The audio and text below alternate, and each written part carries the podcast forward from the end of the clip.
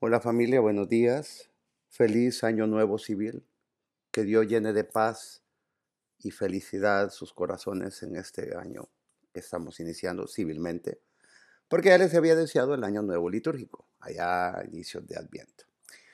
En este breve episodio especial de Año Nuevo les quiero hablar sobre los proyectos de Año Nuevo. Yo sé que todos tenemos a proyectar, a hacer planes, a definir metas y eso es correcto, eso está bien. Pero a veces cometemos algunos errores en nuestra ejecución y conviene que los revisemos y podamos trabajarlos con más seriedad. Cada año debe ser un mejor, debemos hacer un mejor desempeño de estos propósitos, de estos intereses por lograr. Y quiero darles tres como pequeñas claves, que yo sé que ya las habrán escuchado en otro lado, bueno, entonces voy a redundar en lo mismo a lo mejor, pero igual alguien tiene que decírselo si no lo habían escuchado. Lo primero es que sean metas realistas. Debemos alcanzar cosas que sí podemos alcanzar. Eso no quiere decir que no podamos llegar a grandes logros, pero es un paso a la vez.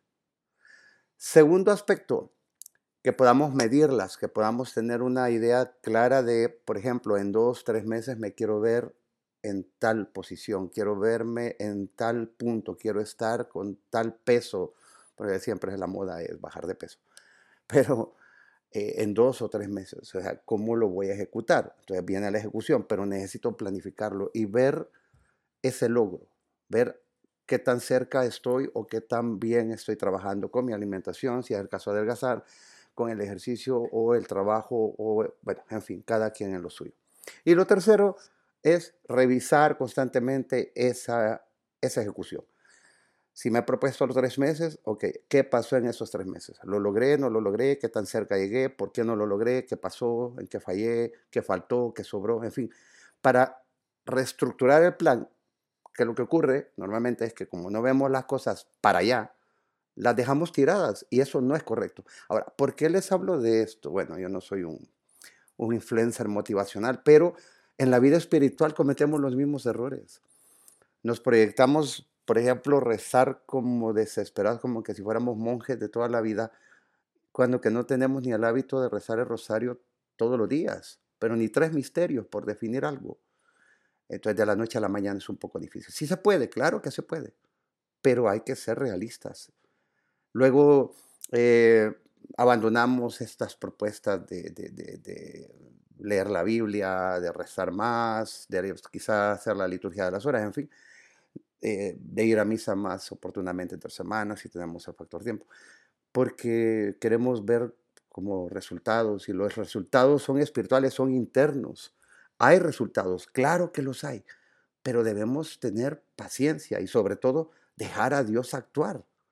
Y finalmente, lo que les digo, como no vemos esas cosas mágicas, la gente hoy está muy llena de cierto pensamiento mágico, que no ocurren las cosas solo porque sí o mágicamente ya.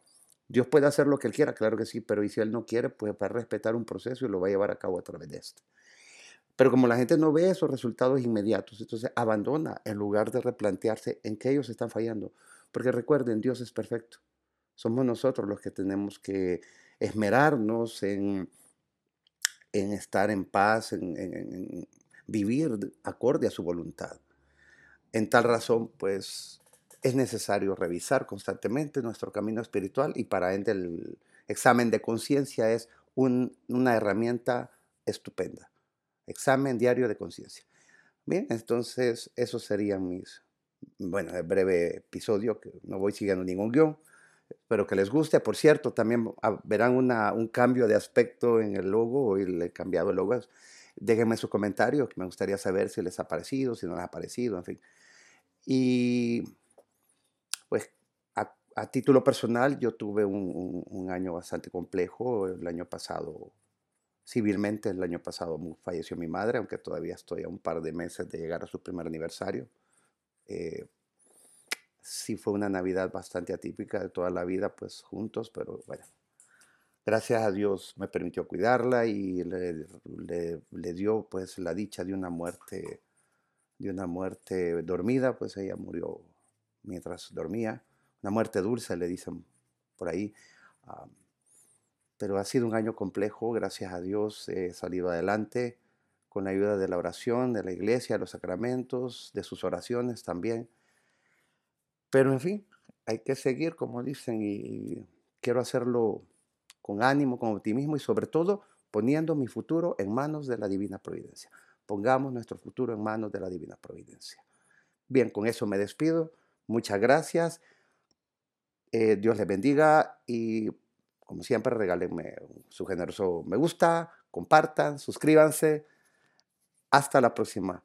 Recuerden, paréntesis, el próximo episodio, el domingo que viene, primero Dios, eh, ya continuamos con la ejecución del sacramento, cómo se hace el acto de la confesión.